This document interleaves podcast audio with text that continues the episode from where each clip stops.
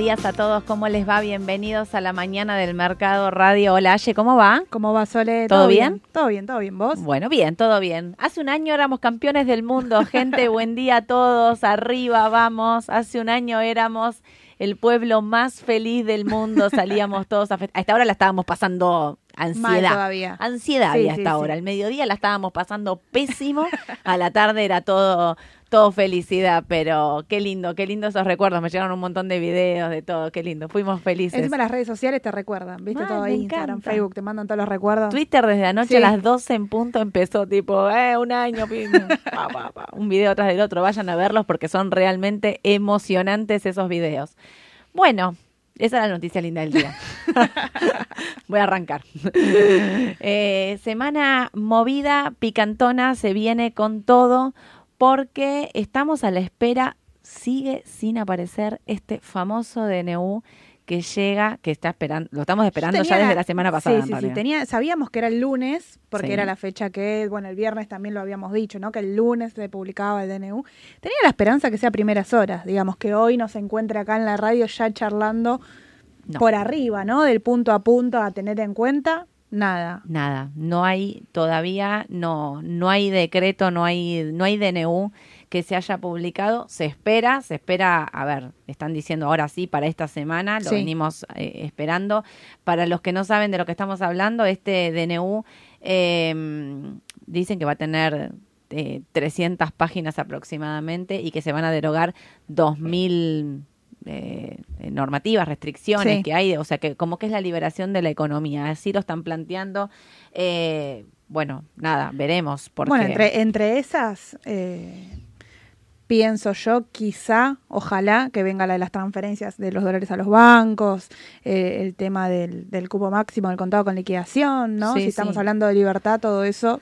Tendría que correrse. Sí, son, ahí estaba eh, fin de desregular cerca de 2.000 leyes bajo el título de deróguese. Se espera una semana muy movidita, es lo que está esperando, pero no solo eso, sino para todo el tipo de las economías, exportaciones, importaciones. Bueno, a ver si podemos realmente tener un poco más de información para encarar ya las últimas dos semanas del año, que es lo que se viene. Y se viene una semana más allá de eso. Digo, bueno, espero que estén todos bien, porque ayer hubo un tormentón. Si hay gente conectada, no sé, pero si hay alguien de Bahía Blanca que fue un lugar súper afectado, le mandamos un saludo, un cariño grande y esperemos que estén todos bien.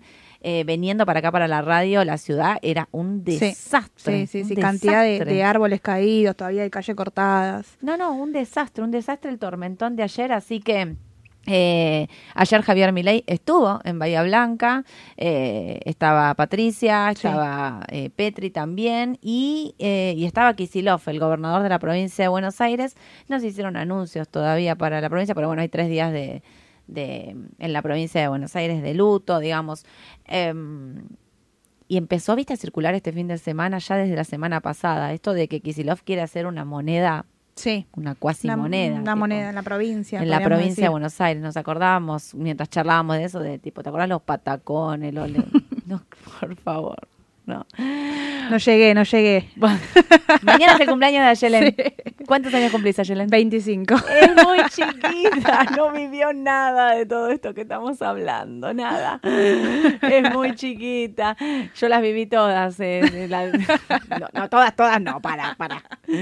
La de los patacones sí, la recontra viví. Pero mm, eh, en esta cuestión de si se emite, no se emite y demás, el miércoles va a haber una licitación. Esta Sí. licitación que los datos los tendríamos que tener hoy. Porque Hoy a más tardar, porque ya... claro, sí. vos lo tenés que informar 48 Sí. horas antes. Exactamente. Aparentemente van a arrancar eh, LEDs también. Recuerden, ya no tenemos LEDs por ahí muy puntuales. Teníamos durante todo el año, tuvimos LEDs a octubre, LEDs a agosto. Bueno, ya no nos quedó nada y parece que van a empezar nuevamente las LEDs. Bueno, hay que ver puntualmente la tasa. ¿A qué tasa salen a cotizar? Es clave la tasa. ¿Por qué hablamos de esto? Me parece que va a ser una de las noticias, digamos, de más importantes del día de hoy. ¿Qué está pasando con los pesos? Hay un exceso de pesos en el mercado que nadie sabe literalmente ya para dónde Sí. revolearlos, porque la tasa bajó fuertemente puso el pase, ¿se acuerdan al principio, en la primera semana, pusieron el pase en 100 y pusieron después la tasa del ELIC al 133? Esto hizo que las tasas de caución bajaran, están cerca del 87-88%, los fondos comunes de inversión también bajan, la LELIC queda con 133, un rendimiento negativo con respecto a la inflación, ya fue negativo con respecto a la inflación de este mes, ni que hablar para la inflación de lo que se va a venir. Em, y entonces literalmente es, bueno, ¿y esto qué hacemos con toda esta masa de pesos? En el medio los bancos quisieron renovar la LELIC y le dijeron, no, No. absolutamente no, solo el 20, ¿te acordás? Te hiciste el vivo, te pasaste de LELIC a PASE pensando que iba a ser, ahora querés volver a la LELIC, porque claro, tenés básicamente 33 puntos de diferencia entre uno y el otro y le dijeron, Es que la No. semana pasada les hizo un, un descuento de, de la tasa de los pases, justamente. exactamente. Ahí fue, bueno, directamente contra este desarme de los bancos, ¿no? Exacto. Entonces, ¿a qué están apuntando? A esta licitación que se viene esta semana, que, a ver, esperan que sea un gran éxito. ¿Por qué? Porque se habla de una tasa bastante más alta. Ahora vos me decís de cuánto va a ser. Yo te digo que la tasa que se rumorea en el mercado es que sea de 15 puntos mensuales. Entonces vos decís, bueno, contra el plazo fijo que me da 11, genial, contra la caución o qué sé yo que me da 9, genial, ocho y medio, 9, pero 15, claro, me sirve para poner los pesos porque literalmente no tengo dónde ponerlos, pero contra la inflación voy a perder. Es una tasa negativa. Sí, sí, sí. Y ya se espera, eh, recuerden, ¿no? La semana pasada, entre un 20 y un 40% para los próximos tres meses. Una tasa de un 15% ya quedaría totalmente atrasada con respecto al primer dato eh, económico, si es así, ¿no? Y recuerden, este mes tuvimos un 70% de aumento en la energía eh, Sí. y todos los aumentos programados que vengan después caen en eh, más inflación. Exactamente, por eso. Pero bueno, eh, se espera que sea un éxito realmente esta licitación y, y esto tiene que ver primero con el desarme del ELIX, o sea, el decreto que salió hoy se autoriza a emitir 2 billones de pesos para el 2024 con el objetivo, dice, de afrontar obligaciones financieras inmediatas y garantizar los pagos. Esta medida busca la estabilidad financiera del país y el cumplimiento de indemnizaciones.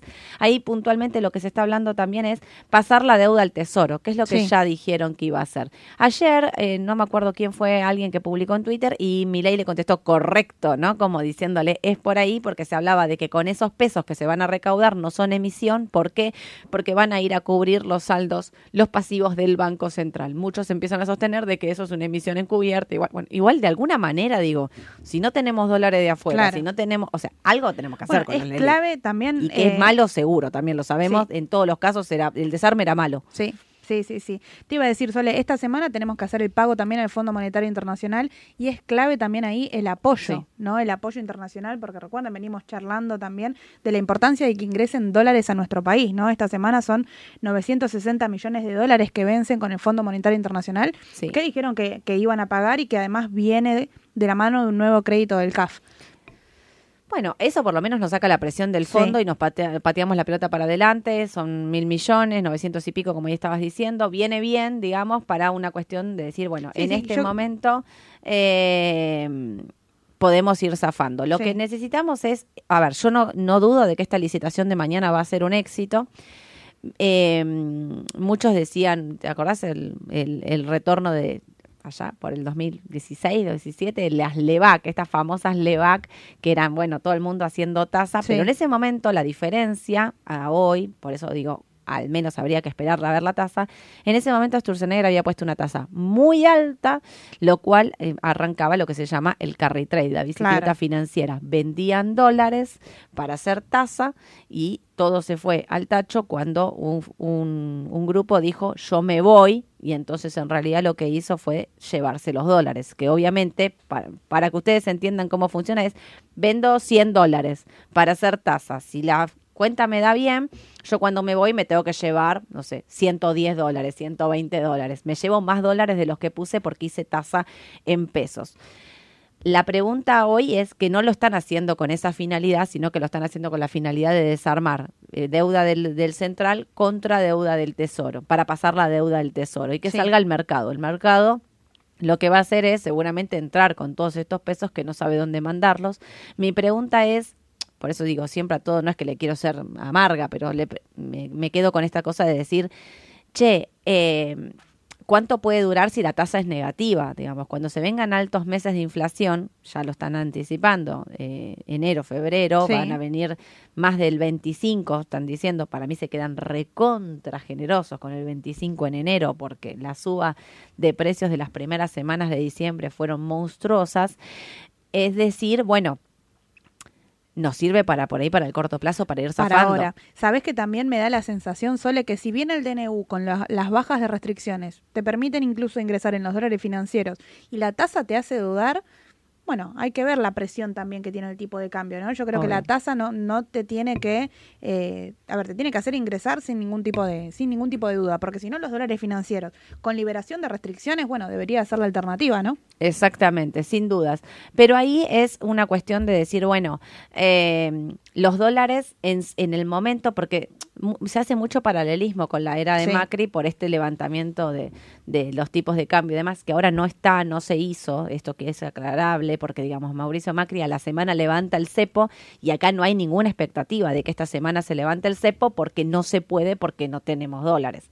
Entonces lo que pasó es que los tipos de cambio bajaron tanto que a uno le empieza a generar la duda, digamos, uche, en, la- en la era de Macri el dólar bajó y se mantuvo bajo un montón de tiempo que a vos te sirvió para hacer carry trade. Repito esto porque fue una pregunta que me hicieron durante todo el fin de semana un montón de veces y eh, no es lo mismo en el sentido de decir, habría que ver qué tasa tenemos hoy para ver si es una tasa positiva. Si esa tasa es positiva, podríamos pensar que, ah, bueno, eh, el dólar podría mantenerse bajo por esta situación. Pero no sé si lo va a hacer por esto mismo que estoy diciendo. Clave entonces el número que, que va a presentar, que va a Sí. salir a, a- a cotizar estas LEDs, ¿no? Exactamente. Sí creo igual que van a ser un éxito, porque, repito, no tenemos dónde poner los pesos. Por otro lado, eh, voy a hablar de los bonos con SER. Los bonos con SER que se fueron a las nubes, lo veníamos diciendo, eh, la expectativa de una alta inflación hizo que Sí. esta, estos bonos con SER ya digamos, no pararon de subir. Miren el TX24, el 26, el 28, todos. Mucha expectativa de decir, pusieron los pesos ahí porque, como digo antes, no tenías un instrumento donde meterlo y entonces eh, ahora puede haber una salida de esos pesos para ir a estas letras por una cuestión de decir, bueno, tengo no tengo, ya esto, la- los bonos con ser descontaron toda la alta inflación, me voy a algo que, que me rinda fijo, me rinda menos, pero va a ser una tasa fija. Si yo creo que el dólar se va a mantener, Claro. por ahí no le ganas a la inflación. Fíjense, acá tenemos que dividir tasa, dólar, inflación. Por ahí no le gano a la inflación con esa tasa, pero si el dólar se mantiene de, sin, sin grandes subas, voy a poder ir a dolarizar. Digo, tomemos hoy el dólar de mil. Bueno, ¿cuánto va a estar el dólar dentro de un mes? Ahí. Si el dólar sigue estando a mil y vos ganaste en tasa en pesos, bueno, vas a poder tener una ganancia en dólares. Y muchos lo que creen que va a pasar es eso. Sí. Entonces, eh, me decían, en ¿habrá desarme de ser? Puede haber desarme de ser, claro puede que haber, puede de- haber. puede haber desarme de ser. En enero el dólar tendría que estar en 1150 como para igualar el, eh, el 15% si es que se da esa tasa. Ahora, no me parece tampoco alocado 1150, pues son precios que llegó también el contado con liquidación, digamos. Entonces, eh, por eso te digo, no se tiene que quedar corto también con, con la tasa que, que publique. No, no, por eso. A ver, a él le sirve una tasa baja. ¿Por Sí. qué? Porque lo que tiene que hacer es desarme de un lado para el otro. Entonces, a Caputo lo que le sirve, recontra sirve, es una tasa baja para no seguir incrementando esta deuda de pesos mes a mes. Ahora, ¿qué nos sirve a nosotros inversores? A nosotros inversores nos serviría una tasa más alta que la inflación y ganarle a la inflación. No le vamos a ganar a la inflación, pero lo que tenemos que pensar entonces es decir, bueno, le gano al dólar. Claro, ¿cómo va a reaccionar el tipo de cambio? Ahí tenemos que pensar, ¿le va a ganar al dólar o no? Bueno, me hubiese encantado que esta situación se me dé, yo siempre quiero todo lo ideal, ¿no? Un dólar a 1200, eh, Claro. un ser que ya voló, que ya subió, entonces ahora me paso de uno al otro, tengo el dólar en 1000, ayer me está diciendo que el dólar ya había llegado a estar 1150, 1200 y en algunos momentos llegó a estar casi 1300, con lo cual a ver, quien está pensando en hacer esto, no me parece mal para diversificar la cartera, si asuman que es de riesgo. Claro. ¿no? O sea, vender dólares para pasarte a tasa fija cuando todavía no salió el decreto, cuando todavía tenemos, recién vieron la receta, estamos en, la par- en Claro. el paso uno, digamos, faltan un montón de pasos, es jugado, mínimamente es jugado. Así que no se manden a hacerlo con un montón, no se manden a Ah, viste, desarmo mi cartera de CDR la cartera. y me voy a tasa fija para porque el dólar no se va a mover, porque yo les digo que en esta historia de tasa o peso, que siempre estamos mirando lo mismo, siempre pasa que la tasa le gana un mes, dos meses, sube y el día que sube el dólar, en dos días, tres días te llevó meses de tasa. Digo, lo vimos incalculables veces, ya no sabría cuántas veces contar que esto ocurrió. Por eso digo, sean prudentes con esos movimientos que van a hacer. ¿Compras ser hoy? Qué difícil comprar ser hoy.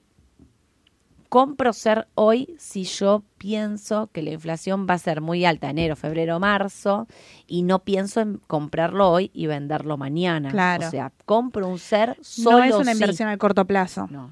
Solo si me lo voy a quedar seis meses mínimo para enganchar toda esta inflación. ¿Por qué? Porque nosotros estamos hablando de inflación muy alta para enero, febrero, marzo, eh, publicada, ¿no? Me refiero. Y esto quiere decir que estamos hablando de inflación de más del 30. Sí. Pero no, o sea, la inflación no va a pasar del 30 al 2. La inflación va a ser del 30 al 20, del 35 al 25, del 25 al 20, del 20 al 15, va a ir bajando paulatinamente. ¿Por qué? Bueno, porque la economía funciona de esta manera. Ojalá, fíjense, lo, o sea, me voy al extremo más optimista, fíjense lo que le llevó a Estados Unidos bajar la tasa de inflación. Sí, sí, con, sí. con todo, a otra economía y todo. Otra realidad totalmente distinta, ¿no? Estamos hablando que tiene un objetivo de un 2%. totalmente. Lejos.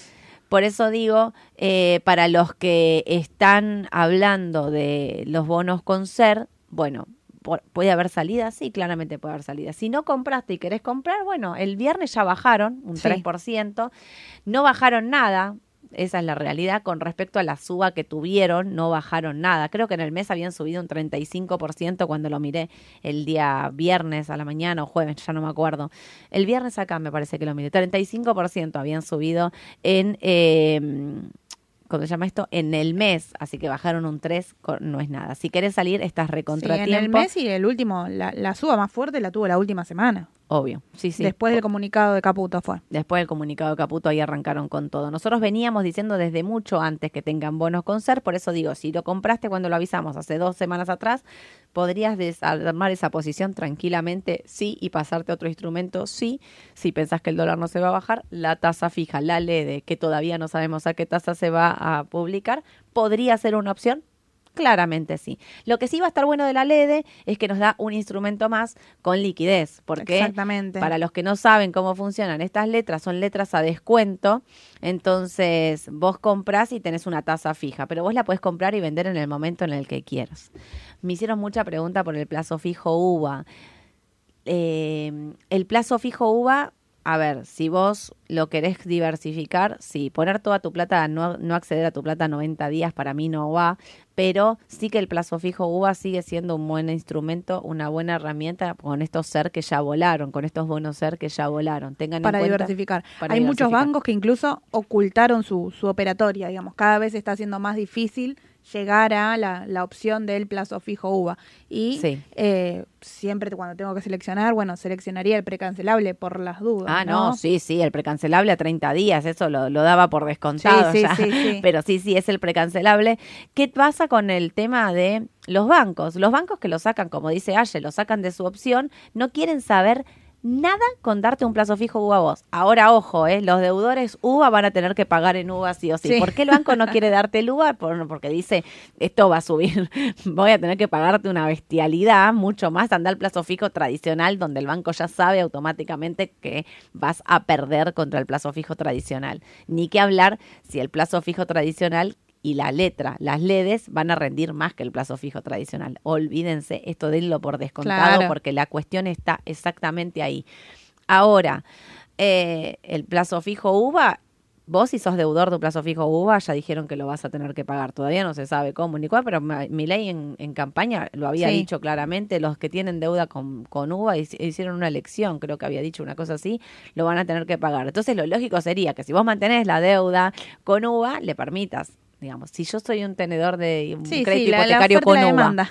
¿por qué no puedo poner mis pesos a algo que me rinda exactamente lo que voy a tener que pagar? Y aparte los montos, ¿no? Porque decían que muchos bancos no daban más de un millón de Sí. pesos en plazo fijo UVA, las empresas directamente no pueden hacerlo, o sea, por ejemplo.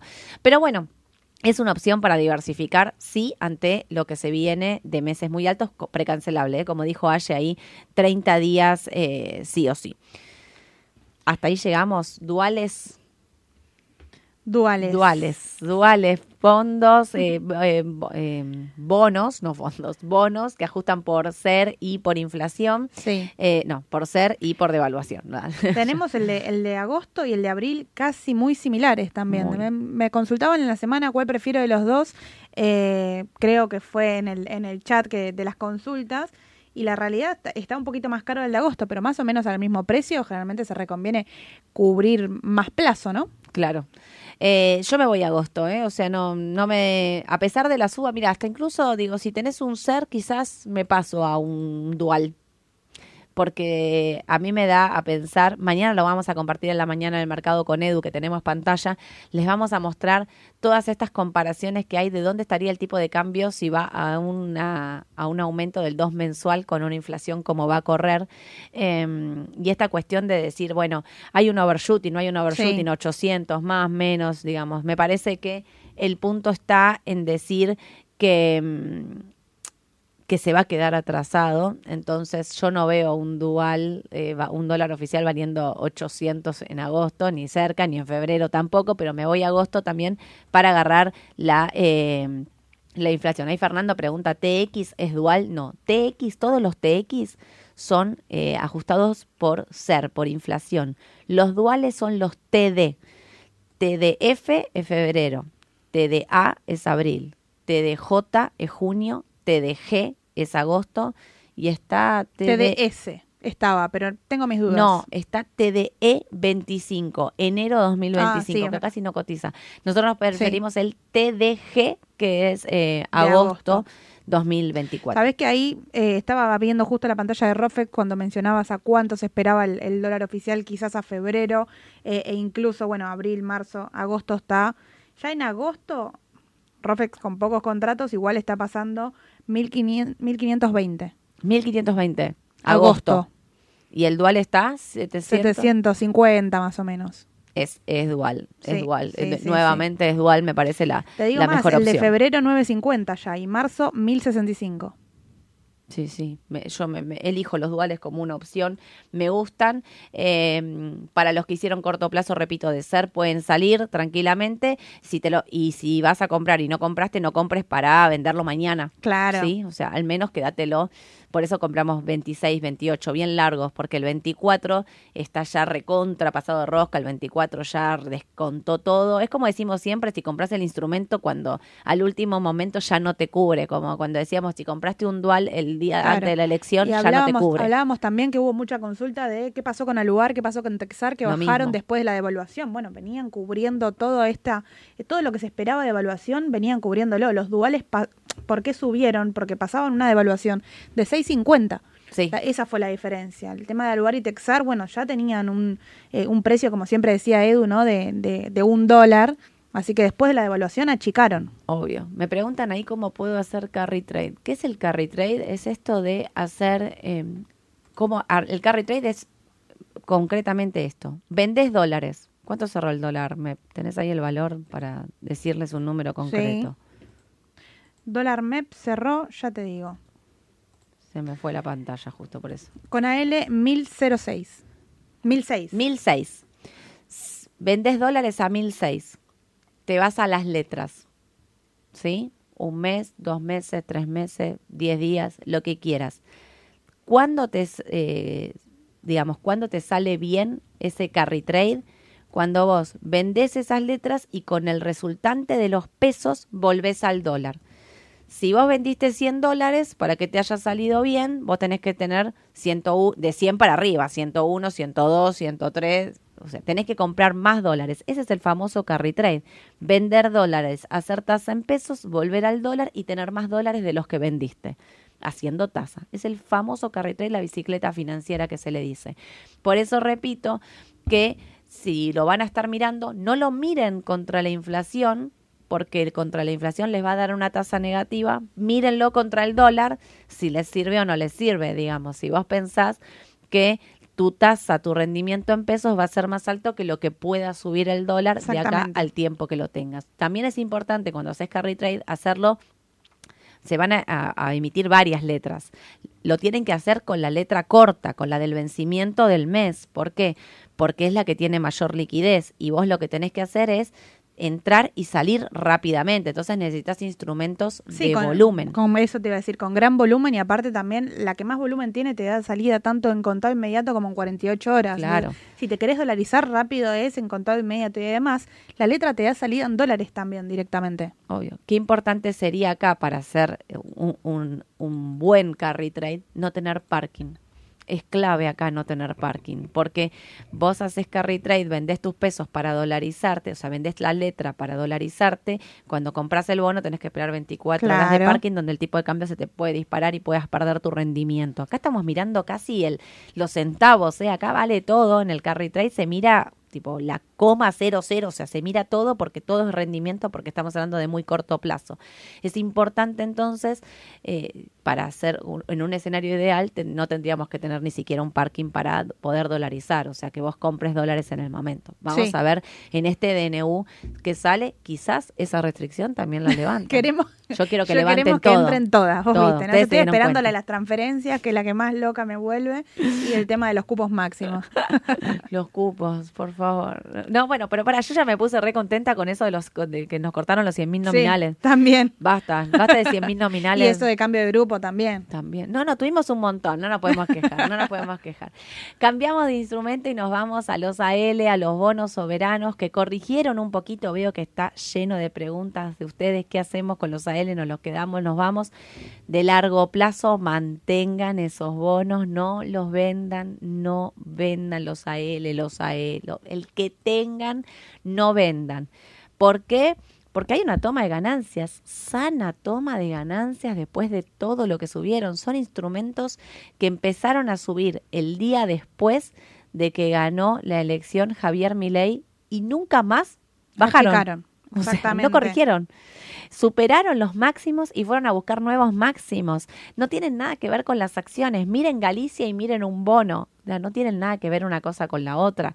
Miren IPF, miren Pampa, miren la acción que quieran y van a ver que están todas distintas, ¿sí? O sea, los bonos no pararon de subir y las acciones tocaron máximos y corrigieron y nunca pudieron superar esos máximos. El Merval no puede pasar los mil dólares. ¿Habrá acumulación?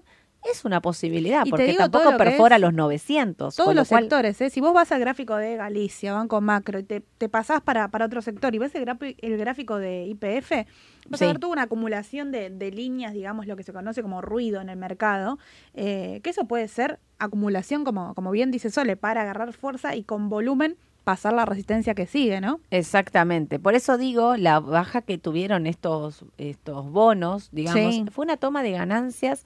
Me preguntas si podés entrar y yo te diría, si sos, estás mirando el corto plazo, Galicia, eh, AL30D llegó a los 38.65, el primer objetivo para abajo es 38. Vamos a ver qué pasa hoy.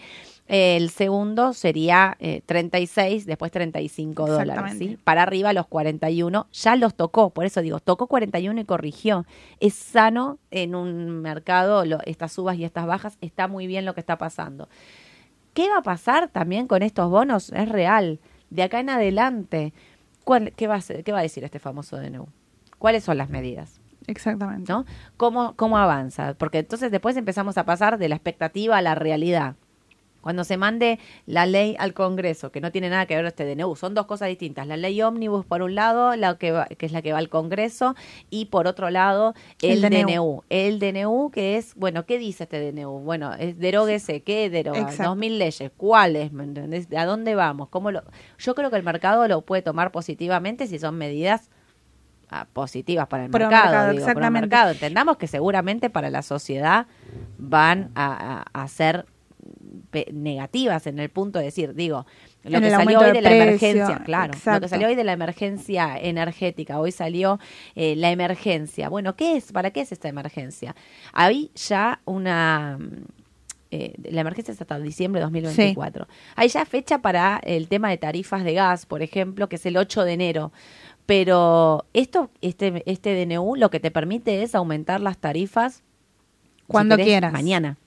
¿Me entienden? Entonces digo, bueno, el mercado cómo lo puede tomar, a veces eh, eh, aislarse también un poco de lo que va a pasar en la realidad en la calle es muy importante esto. Sí, porque- quizás para el día a día es negativo, pero si tengo que pensar en las acciones, en las acciones de Denor, por ejemplo, bueno, van a, van a captar mayor cantidad de capital, ¿no? Claro, claro, por eso digo, bueno, a vos te aumentó la factura y che, la- me aumentó la factura en casa, no sé qué, bueno, pero por ahí para la empresa esto Claro. es positivo. Entonces también digo disociar lo que es el sentimiento que a uno le ocurre cuando te llega una tarifa más alta con lo que te pasa en, en las Con acciones. lo que puede pasar que en el conviene mercado. comprar, ¿no? Digo, Exactamente, los bonos exactamente. para mí son mantener sin duda, sin duda Y los bonos son los primeros que responden también ante cualquier eh, noticia, digamos, por más que no digan que no toque puntualmente el tema de los bonos, indirectamente son los primeros que responden, lo vemos también en el mercado de Estados Unidos después de cada elección, eh, esta relación, esta aprobación eh, con el Fondo Monetario Internacional, ¿no? Esto, si, si se va mejorando esta relación, los bonos siguen su camino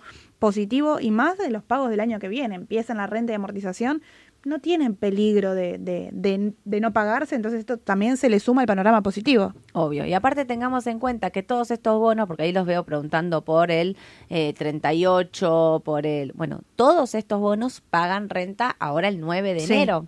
Y encima, vayan a mirar el video que dijo Guille, el, son exentos. Entonces, saben que arranca una cosa de repartir también plata en activos argentinos para quedar exento de, de bienes personales. Bueno, eh, es una opción. Aparte de todo, yo creo que el dólar puede quedarse tranquilo. Sí, vamos a ver cómo responden a estas medidas y demás. Pero no lo veo bajando Claro. no lo veo bajando, porque yo insisto con esto de una cosa es la expectativa, lo, lo que pasa en el mercado, hay mucha expectativa positiva, mucho optimismo, eso no quita que no tenemos un dólar partido al medio. Exacto. Bueno, fíjate de vuelta, ¿no? Lo, lo que pasa a precio ROFEX, que ahí también, Claro. si a eso le incorporamos la brecha actual, que se acortó, que está buenísimo, pero si le incorporamos la brecha actual, ya el, el dólar MEP lo sube a estos 1100 que hablábamos hace un ratito, digamos. Ya Exacto. quedan arriba de los 1300 si la brecha se mantiene y el dólar oficial acompaña lo que ROFEX espera. Exacto, ahí veo que estaban preguntando si compraríamos Edenor, nos pregunta Fernando. Eh, Edu dice que sí, ¿eh? que sigue siendo oportunidad de compra de Edenor. Con respecto a todos los demás papeles de servicios, Edu decía que es el que más prefiere, así que mañana se lo vamos a repreguntar si quieren, cómo, cómo lo ve él, pero me parece que es un sector que sigue, que sigue ponderando. Ahora, el Merval que no pasa los mil eh, dólares ni a palos, las acciones de Galicia, los bancos sobre Sí. todo que están ahí, bueno, yo creo que también están un poco a la espera de este DNU para ver qué dice concretamente. Y los bancos que fueron perjudicados básicamente por las LELIX, porque si esperaban que en algún momento se les pague algo, un 50%, era como, bueno, vamos y vamos, Claro, terminó nada. siendo, vas vos, nosotros ya dimos un montón. Sí, no hay sí, plata. Terminó, terminó siendo nada. Bueno, la reacción, la primera reacción después de no pasa nada con las LELIX aparentaba ser positiva Sí. y después los otros dos días bajó Galicia puntualmente, bajó con bastante fuerza. Sí, también tiene que ver para mí un poco esto de, ah, no, era nada, Claro. nada. Viste que a veces Era, era real. Era real que no nos vas a dar nada, pero escúchame. Bueno, hay que ver, también digo, por eso esperar el DNU para tomar estas decisiones. Eh, ¿Por qué? Porque no les va a dar nada, nada.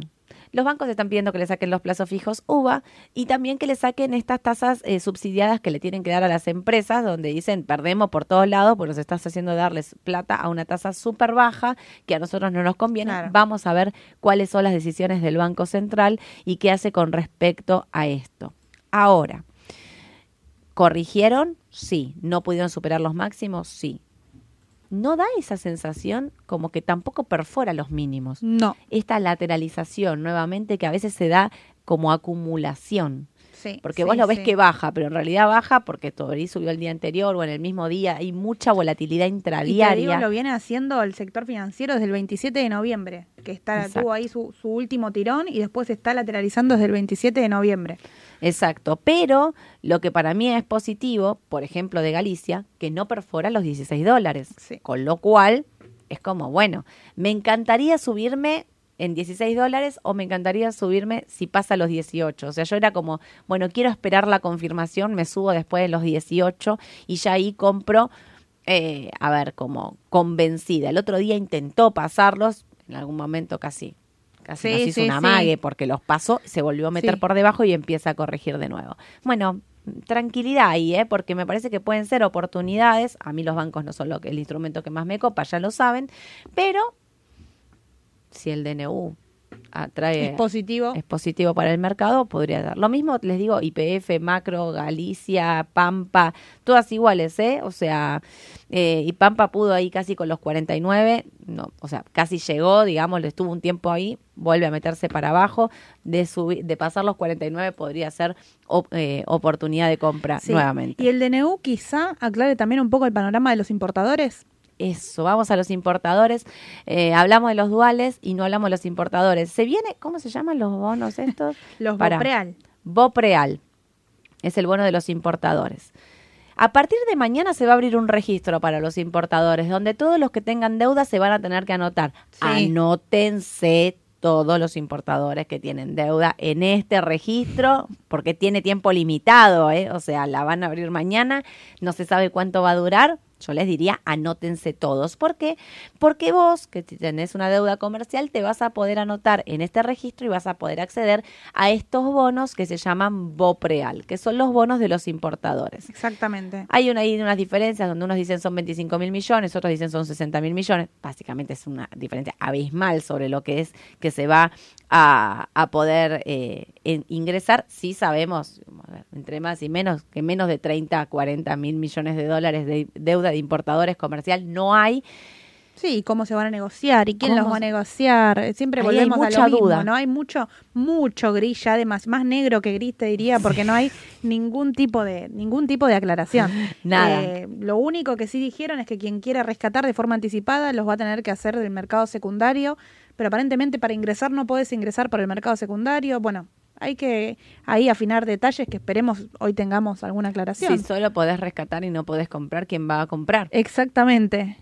el mismo el mismo tesoro no no tiene lógica o sea No, si, no, no. si salen a mercado secu- o sea si salen a mercado tienen todo el mundo puede comprar y vender digamos no puedes decir esto sale solo para que vendas no porque alguien te lo tiene que comprar o sea si algo sale a mercado secundario tiene compra y venta y la libertad de que yo compro o vendo lo que se me cantan las ganas es Si esto es ABC. así, estamos hablando de un nuevo dólar linked, digamos, no, no es más que eso. Sí cambió de nombre, le pusieron Propreal, pues, la L es de libertad, digamos, tiene que ver con, con el nuevo Ah. gobierno, pero es un nuevo dólar linked porque va a seguir el dólar oficial y te da una tasa de un 5%, digamos. Esa es la información a hoy.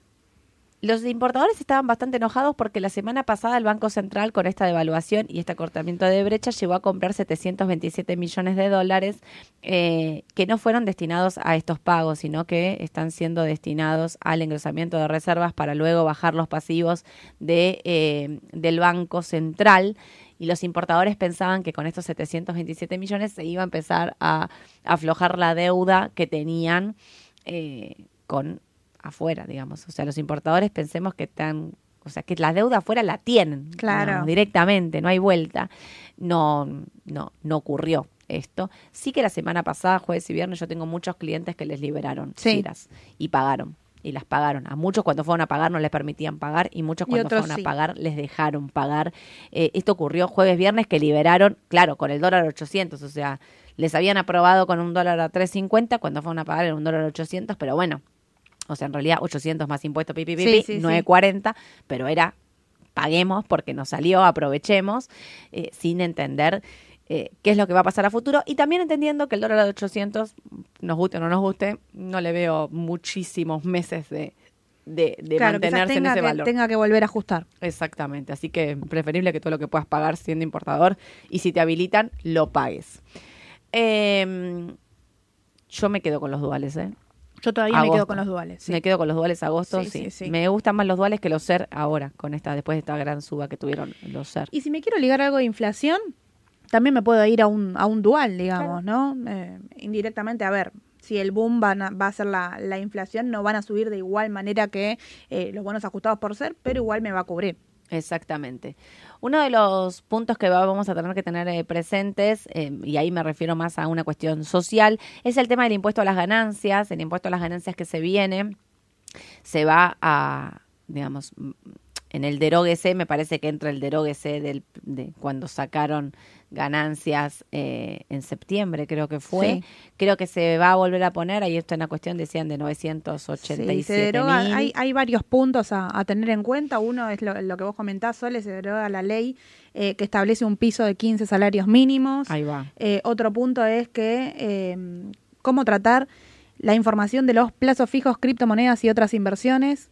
También hay que ver ahí, eh, quieren hacer cambios al respecto con los impuestos a las ganancias, bueno, las, Claro. las deducciones especiales, aguinaldo. Sí, bueno, por eso ahora va a ser como un tema, porque aparte es retroactivo o no es retroactivo, Claro. esto también es otra cosa que se va a tener que ver. Eh, esta me parece que socialmente va a ser una de las cuestiones que, eh, digamos, que más va a, Más delicada, quizá. va a molestar. Incluso con los del campo también, digo, o sea, digo, a esto me refería a, a- a- a la gran cantidad de gente que va a pasar de nuevo a pagar ganancias. Y también hay una cuestión ahí de conflicto con el campo, donde se le puso retenciones, donde el campo no se lo esperaba realmente y eh, estaban ya diciendo que por poco que querían salir a cortar rutas. Sí, sí, sí. sí, Entonces, sí, sí. eh, por eso digo, eh, el mercado también, después, pasada la euforia, va a empezar a poner en precio de va a poder hacer todo lo que quiere hacer o no, va a avanzar igual Claro. o no. la presión que tiene el, el humor social, ¿no? El día a día, porque como- a ver, como hablábamos recién acerca de Denor, en este caso pasa exactamente lo mismo. Sí, El tema de Denor y- y de- del aumento de las tarifas. Bueno, el, el humor social, el, el día a día, qué es lo que va a suceder y cómo eso quizá a la larga caerá en el, en el mercado o no. Exactamente, por eso digo, eh, esperar el DNU me parece que va a ser la clave de esta semana para entender dónde estamos parados, hacia dónde vamos y a partir de ahí decir, bueno, eh, qué, cosas, ¿no? O sea, tener un panorama me parece más claro. Ayer Caputo dijo que los meses van a ser muy duros, que lo que se viene es muy duro, entonces ya te lo está anticipando, no solo en materia de inflación, sino en que los salarios van a perder poder adquisitivo, lo dijeron ya un montón de veces, por eso decimos que va a ser un año, un primer trimestre complicado para todos y eh, la cuestión social también va a jugar, como siempre, un gran impacto en las decisiones que el gobierno tome o no. Eh, por eso tienen que ser muy claros y muy firmes, porque si no empieza a pasar esto que pasaba mucho con el gobierno de Mauricio Macri de ir para adelante, ir para atrás, ir para adelante y volver para atrás, que digamos que estás ahí en un ida y vuelta que no terminaba de convencer. Bueno, por algo para mí en el- también en el mercado le deja de creer y termina eh, Como termina, ¿no? Digamos, o sea, no, no fue una buena opción. Me preguntan mucho por Texar y Aluar. Con respecto al dólar, bueno, ¿crees que después de estas bajas que tuvieron son oportunidad de volver a entrar? A mí me gusta, a mí me gusta. Yo analizaría la rueda de hoy porque les veo un poquitito más, digamos, si tengo que ir finito al, al gráfico, le veo a las dos un poquitito más de, de baja. Eh, si tengo que ir a- al, al minuto a minuto, digamos, ¿no? Hablábamos en su momento, eh, también lo, lo charló Edu como oportunidad de compra de precio al lugar de los 800. Bueno, hay que ver si los va a buscar a ese precio nuevamente. En el caso de que vaya, sin duda, compro, compro ese valor. Pero analizar para también no quedarme afuera si llega a rebotar antes, ¿no? Eh, lo que pasa es que, claro, 800 cerró 923. Yo creo que el primer objetivo es 880. 880. El sí. primer objetivo de Sí, Aluar, sí, para los que lo están mirando, es 880 y el primer objetivo de Texar es 770. eh, si llegaran a corregir un poquito más. Pero eh, son dos papeles que Edu decía el otro día, me quedo con Texar Aluar. No, elijo otros papeles que me parece que pueden tener más recorrido en el corto plazo. Bueno, bajaron 10%. Claro, pero con el, 8%. con el achique que tuvieron. Con la chica que tuvieron, o sea, para mí Texar y Aluar de mediano largo las mantengo, ¿eh? Por ahí bajo un poco la exposición, como decíamos el otro día, pero las mantengo eh, porque para mí, o sea, fueron cobertura, lo son, y, y son papeles con buenos fundamentals, con lo cual me parece que para mantener algo conservador en tu cartera pueden ser una opción. Los CDR también mantengo. Edu, usted recuerda, el otro día dijo que Sí. 50-50 estaba, mitad. Eh, mantengan los CDR, no, digamos, no estén mirando el día a día del dólar en el- la cuestión de, uh, bajó, me voy. Bueno, si mantenés la posición de mediano largo, mantenela, mantenela. Por eso estamos diciendo Con todos también... estos cambios, también estas, estas dos semanas que, que nos quedan de diciembre y la cantidad de cambios que van a venir puntualmente en el DNU y lo que nos depare para, para las semanas que, que siguen, eh, fundamental va a ser para el día a día de los dólares, ¿no? Yo creo que si estoy mirando de minuto a minuto en una cartera a largo plazo, primero que lo estoy mirando eh, mal, pero también me voy a volver loco. Obvio, sin duda. Eh, por eso, aparte el dólar también al fin y al cabo es un activo financiero que se mueve, sube, va, viene, o sea, Sí. toca máximo, vuelve, corrige, respeta resistencias, digamos, todos te dicen no puedes mirar una- un dólar por AT, créanme que les sirve también para saber dónde están parados eh, con respecto a su histórico, con respecto al dólar. Así que para mí sí sirve y sí la- mantener las posiciones de mediano largo en momentos de tanta volatilidad como vamos a tener. Eh, quiero contestar, acá había una pregunta que me decía alguien, vendí un departamento, acá, Walter, vendí un departamento donde puedo invertir los dólares billetes. No se caigan todos, de, de- de- de- están todos sentados, espero, están todos desayunando. Las ON no son, no son Me sorprendiste mejor- hasta a mí. ¿Viste? No son mi mejor instrumento, ya lo saben, no son el instrumento que más me gusta, que más me copa, pero me imagino que si tenías un departamento y querés invertir es porque sos conservador. Entonces digo, ONs en Argentina para también el pago de bienes personales ahora y demás. Y después sumar bonos del Tesoro americano, pero ya ahí te lo llevas para afuera, entonces la alícuota es distinta, esperar un poquito para llevar eh, las inversiones del exterior, sobre todo ahora con este dólar a 800 y la alícuota dos y pico, lo explicaba Guille el otro día. eh, en Estados Unidos, eh, me parece que era que es importante.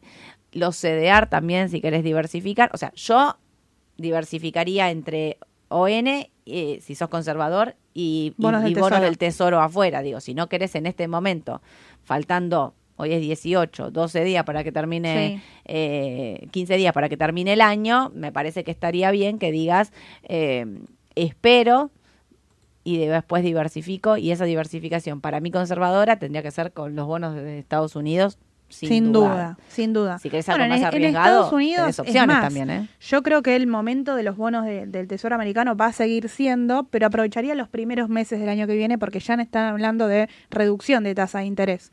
Así que ahí se nos va a achicar el rendimiento de los bonos del Tesoro. Exactamente. Ahí entonces me tengo que ya empezar a pasar a bonos del tesoro largos. Sí, yo no lo haría ya. Hmm. Eh, me parece que lo que es enero, febrero todavía seguiría comprando lo- los bonos cortos, pero cuando ya se empiece, más para mitad de año, esperan que, que comiencen a reducir de a 0,25 y llegar anualmente a un 0,75. Eh, ya en ese momento sí e iría cada vez más largo. Exacto.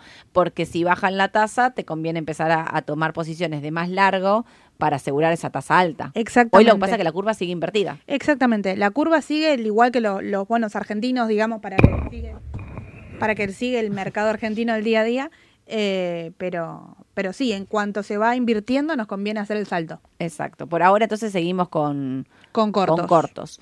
Y hablando de Estados Unidos, eh, este es- esta semana tenemos el dato... mm, Tenemos el dato del PCE el viernes. La preocupación de Estados Unidos, que tampoco es eh, era sumamente importante, es un dato muy eh, relevante, el principal dato que mira la, la Reserva Federal después de lo que es el dato de inflación, que mide un poco la sensación del mercado y el día a día, que viene el viernes y después tienen el feriado de Navidad. Eh, Claro, como todos. Que, claro. Nosotros también. Me quedé pensando, ellos sí, nosotros no, no, No, nosotros sí, también. sí, sí. El lunes que, viene estamos feriado. festejando Navidad. Navidad. Rapidísimo. Voló el año. Huevo relleno, tomate relleno. Voy a hacer una encuesta mañana. Del toné. Vitel toné. ¿Qué te iba a Eh, decir? Bueno, pero la preocupación es esa, ¿no? Que viene un dato importante y después es feriado en el mercado, eh, así que Claro. vamos a ver cómo, cómo depara ese dato recién el martes. Pero esperan que sea un buen dato también. sí, arranca. ¿Es el rally navideño en Estados Unidos? ¿Arranca? Debería. Ya arrancó en realidad. Sí, ¿Seguirá? sí, Mejor sí, dicho. Más que ya arrancar, arrancó. ¿Seguirá? Te con digo- los datos que vienen. Mucha, hay mucha pregunta de si siguen en Apple. Mira lo que subió el Dow Jones. O sea, el rally El- navideño recontra arrancó. El Dow Jones ahí en 470 está como para achicar un poco, está que no puede. Sí. Eh, me parece que si achica sería una chica normal también. Está bastante sobrecomprado desde principio de noviembre. Eh, así que yo creo que ese podría ser el, el rally navideño y ahora darnos una chique normal de mercado que igual a largo plazo a mí yo seguiría comprando índices, digamos, Sí. con una chique seguiría teniendo índices porque veo un 2024 positivo para Estados Unidos con todos los datos que esperan. Exacto. Y otra cosa importante, las tecnológicas. Ahí vi que había muchas preguntas de Apple y demás Sí. que nos estaban preguntando. Apple tendría que venir, a ver, siempre este es un, un buen mes para Apple por las Sí. ventas navideñas y el balance que viene siempre refleja estas ventas y siempre es bueno, es positivo. Sí. Así que... eh, El balance de Apple que viene lo tenemos el 25 de enero. 20 claro, por eso los balances que Sí, llegan en enero reflejan estas ventas eh, navideñas, así que tendría que ser una un buen augurio para los papeles. Exactamente, Y los bueno. tecnológicos, las bajas de tasa también le impactan de manera de manera positiva. tecnológico, financiero, todo lo que es inmobiliario, Sí. debería ser todo positivo en el 2024. Y esta semana tenemos del sector em, tecnológico el balance el miércoles de Micron Technology, de Ah, la mira. empresa de semiconductores el miércoles, y tenemos también, bueno, FedEx el martes. No es tecnológica, pero también es relevante, tiene mucho volumen en el mercado. Sí. Eh, hoy eh, eh, Uber se subía al índice, al SPY, si mal no recuerdo. Podría ser, podría Sí, ser. este, cambiaba la, La composición. La composición, y creo que era al Spy. Ahora, me- mañana lo controlo, pero me, se me acordé ahora que me parece que se sumaba hoy, que era su primer día, después de que había se había destruido con el tema de la pandemia y demás. sí, sí, sí. Volvió, volvió con todo, está en máximos y, y se sumaba se sumaba al índice. Bueno, es que hizo el camino inverso de lo que hicieron la- las empresas de tecnología, ¿no? Ese crecimiento de 14% de innovación, lo que creció Zoom, que también era una acción que venía ahí eh, con poco volumen, bueno, con todo lo que es la pandemia tuvo su boom y creció mucho la, la empresa en sí, lo supo aprovechar también. y después se eh, destruyó. y se destruyó. Mal, y bueno, sí, pero es como todo, no te, Sí. no te tomabas un Uber, pues no podías salir Bueno, de las tu casa. vacunas también, ¿no? Las Digamos, vacunas. Pfizer lo, lo vemos ahora en mínimos, buscando la, la oportunidad, que yo creo que en algún momento nos la va a dar. Eh, está lateralizando ahí en el piso, en donde puede ser oportunidad para largo, pero todavía no, no me termina de convencer a mí. Ah, no, a mí, ¿sabes que Un poquito me empezaba, me empezaba a Te llamar la empezó atención. a gustar. porque sí, es que sí, ya, más que, abajo, más que ¿no? esto, Claro, yo como- creo que no, no puede bajar. ¿A cuánto va a bajar? ¿Cuánto más? Ya están 26 dólares. Por y tuvo eso. después de su boom de la pandemia, llegó a valer eh, 61 dólares. No, por eso. Y el recorrido que les quedan. Yo ahí. esperaría, esperaría confirmación Sí, de rebote. sí. Eh, justo pregunta Juan Francisco, ¿dónde recomienda posicionarse para el rally navideño? Ahí ya lo estaba diciendo, las tecnológicas, los índices, nos parece que van bien. El petróleo, después de la baja que tuvo, rebotó un poquito. Eh, Rusia dijo que iba a... mm, a a hacer un recorte de 50.000 barriles Sí. diarios, así que hoy estaba rebotando un poquito. ¿No Estaba oportunidad mira, con el es- petróleo? a mí me gusta. Estaba rebotando un 0,5 antes de que arranquemos a charlar. En este momento el WTI ya está un 2% arriba. Mira, ¿En cuánto? En 40 minutos. sí. Está, sí, sí, cuando arrancamos me dijiste estaba ahí sí, sí. apenas positivo. Eh, a mí lo que es petrolero me gusta, ¿eh? Eh, en Estados Unidos, eh, Chevron, Exxon, me parece que son... arranca la jornada un 1,4 arriba. Va a arrancar el presta positivo también. me parece que tienen ahí oportunidad de, de entrar. Y mm, Vista. Vista, que llegó a los 28 dólares con 50, vuelve a dar entrada, digamos. O sea, no pudo con los 33, pero Vista en estos valores vuelve Sí. a dar entrada. Habrá que... eh, 28.70, 28.50, 28.25, más o menos. Si Argentina arranca, Vista puede ser una oportunidad también por ese lado. A mí me parece que se tendría que venir un rebote en Argentina, mm, al menos en estos valores, mientras no mientras no perfore los 900 dólares el Merval, me parece que puede ser una oportunidad. Eh, los que me preguntan por el rally navideño, yo les diría que compren bonos argentinos. O sea, la verdad es que no, no veo un por qué no comprar bonos soberanos argentinos, eh, sin duda, para, para pasar, digamos. Exactamente. eh, y para cobrar las rentas de enero. A mí me parece que, que, como que son ganadores por todos lados. Vamos a ver la tasa de las letras hoy también.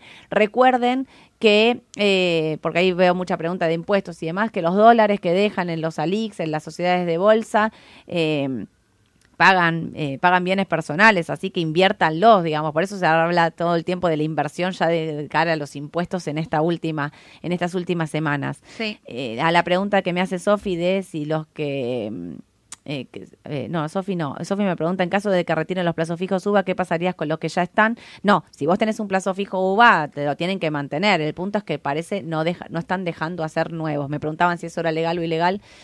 La verdad me parece que no, o sea, no podrías, pero bueno, vamos a ver qué Legal dice el me parece que no. Lo que pasa es que para mí debe estar en la página, pero debe estar bastante escondido. Es que si, de- si vas al banco, los llamás, eh, te, lo deben tener, te deben dar un millón Sí, de vueltas sí. Y, y te lo deben tener que poder hacer, digamos, o sea, o estarían obligados a hacerlo hasta que no hagan eh, em, eh, hasta que no digan lo contrario con respecto el Banco Central, que no diga, bueno, este instrumento no va más, digamos, lo tendrían que hacer. Que esté medio oculto no quiere decir que no lo tengan que hacer.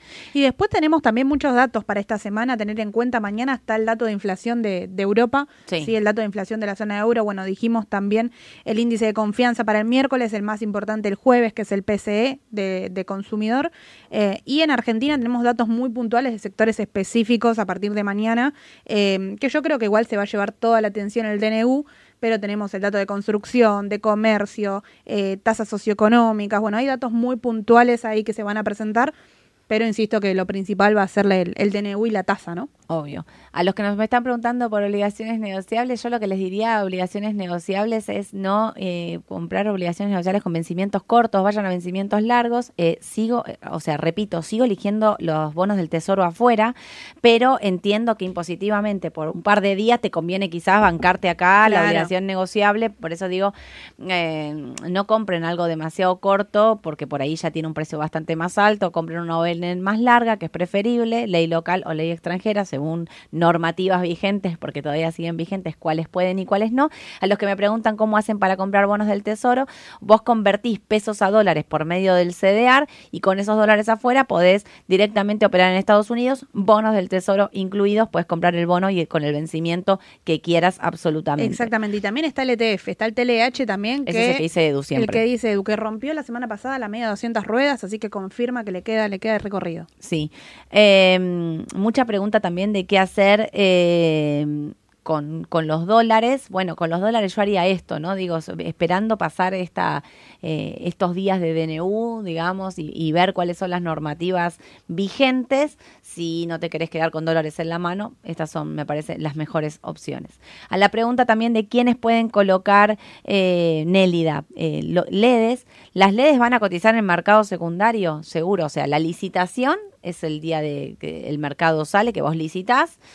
Eh, y después la, empiezan a cotizar al mercado y eso lo puedes comprar y vender cuando quieras, como quieras, en como decía ayer antes, en contado inmediato, en el plazo de 48. Exactamente, en dólares directamente, si, si cumplí con las normativas, digamos, las letras tienen salida en dólares, eh, bueno, ver si conviene el cambio, ¿no? Pero seguramente si va teniendo tasa positiva y el dólar se mantiene de esta manera, puede salir también directo en dólares. Exactamente, así que mm, a los, a, los que preguntan también, aprovecho y contesto muchas preguntas, que me quedan un par de minutitos, eh, pasar de bonos cortos a bonos largos, es una opción pasar de bonos cortos a bonos largos, entiendan como que los rendimientos son totalmente distintos. Eh, las rentabilidades van a ser totalmente distintas, porque vos tenés el AL con TIR del 40% y tenés el del 38 con TIR del 20 y pico, 23 me parece.